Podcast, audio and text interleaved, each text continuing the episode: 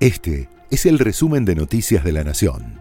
Estas son las noticias de la semana del 12 al 18 de septiembre de 2022. Esta fue una semana de detenciones en la causa por el intento de atentado de Cristina.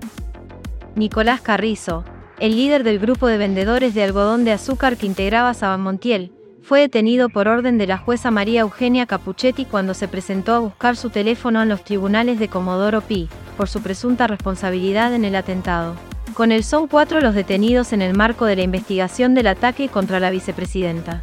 También fue detenida Agustina Díaz, amiga de Brenda, quien habría tenido conocimiento previo del plan de magnicidio. El viernes la justicia procesó a Saban Montiel y a Uriarte por intento de homicidio. La jueza Capuchetti los procesó con prisión preventiva y los embargó por 100 millones de pesos. La magistrada equiparó la responsabilidad de ambos, y declaró que no existe duda sobre su aptitud para provocar la muerte de la vicepresidenta. Cristina reapareció y llamó a hablar con todos y alcanzar acuerdos económicos. En su primera aparición pública después del intento de magnicidio del que fue víctima, Cristina Kirchner se mostró dispuesta a buscar los consensos necesarios para salir de la crisis económica. Fue en una reunión a puertas cerradas en el Senado, con curas villeros y personas religiosas y laicas.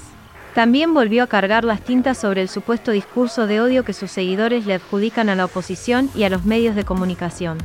Y sugirió que en esta etapa de su carrera política, le interesa más resolver la crisis económica que volver a ocupar la Casa Rosada. Ya fui presidenta dos veces. No son esas cosas las que me seducen ni que me animan, declaró.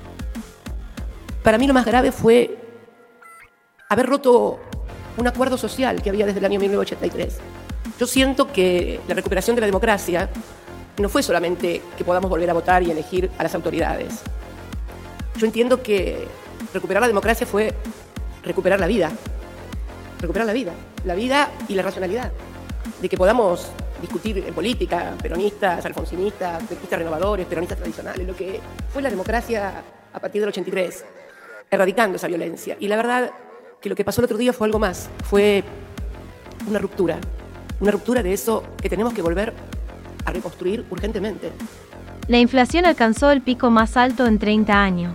Con el 7% en agosto, acumula un 78,5% en 12 meses, y el mayor nivel desde 1991. El gobierno de Alberto Fernández y Cristina Kirchner superó en estos ocho meses el pico anual que había dejado la gestión de Mauricio Macri en 2019, que había sido del 53,8%. Analistas estimaron que es muy difícil que la inflación no termine el año en los tres dígitos. Al respecto, el presidente Alberto Fernández dijo que gran parte de la inflación de la Argentina está derivada del mundo.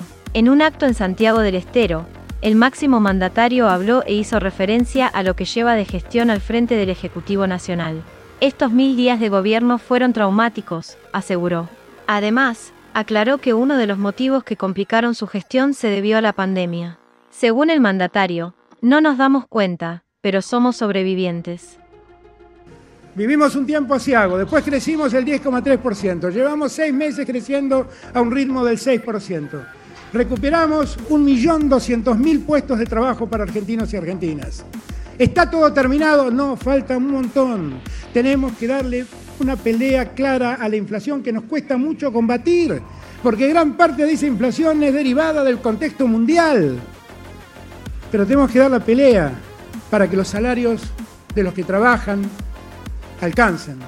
El gobierno envió este jueves al Congreso el proyecto de presupuesto para 2023, donde se incluyeron dos artículos que, en caso de aprobarse, implementarán un blanqueo destinado a las importaciones de insumos y bienes de capital para la industria, y también ampliarán el blanqueo vigente con destino a la construcción a los inmuebles usados, que hasta el momento estaban excluidos. Si se aprueba el proyecto con esos artículos, se podrán exteriorizar dólares no declarados. Algunas pymes habían pedido ese mecanismo para paliar las trabas a importaciones. El proyecto girado por el gobierno está firmado por el presidente Alberto Fernández, el jefe de gabinete, Juan Mansur, y el ministro de Economía, Sergio Massa. En los fundamentos, el oficialismo señala que el presupuesto que se presenta propende a la estabilidad macroeconómica, a la recomposición del poder adquisitivo de los ingresos y el fortalecimiento del mercado interno.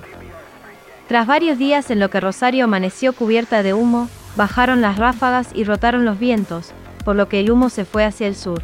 Según informaron las autoridades, la cantidad de pacientes que llegan a emergencias aumentó un 25% desde que volvieron las quemas a la zona del delta del Paraná.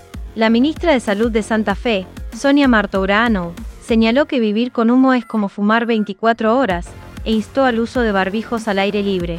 Así lo explica Martorano. Este lunes, martes y miércoles fue tremendo, realmente era lo que decíamos, como estar fumando todo el día. Y no, nuestras recomendaciones son claras. Eh, lamentablemente nosotros ya hemos suspendido lo que eran los barbijos y hoy lo que estamos diciendo es si podés salir en el momento en que, está el momento de humo, usar el N95 o dos barbijos eh, quirúrgicos. Un grupo de intendentes santafesinos protestó frente al obelisco porteño como forma de visibilizar el problema. Además, se reunieron con el ministro Aníbal Fernández y le pidieron que se refuerce la custodia de los lugares más afectados por los incendios. El mundo del tenis lamenta el retiro de Roger Federer. Cambiaste este deporte, fue la frase que usó la ATP para describir la gran carrera del suizo, que anunció que jugará profesionalmente por última vez la semana próxima.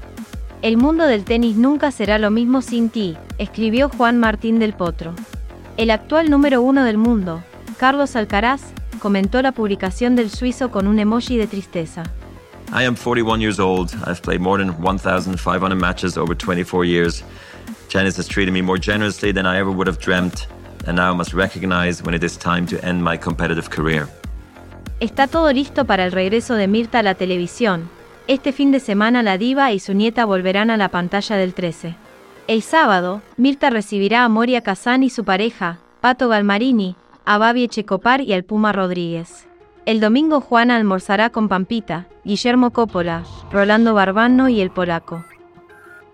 Apurada por el calendario, comienza una nueva fecha de la liga profesional, tras una fecha 19 jugada entre semana, que dejó a Gimnasia de la Plata como puntero, y a Boca y Atlético Tucumán como escoltas, comienza una nueva fecha. San Lorenzo y River protagonizarán el clásico del domingo.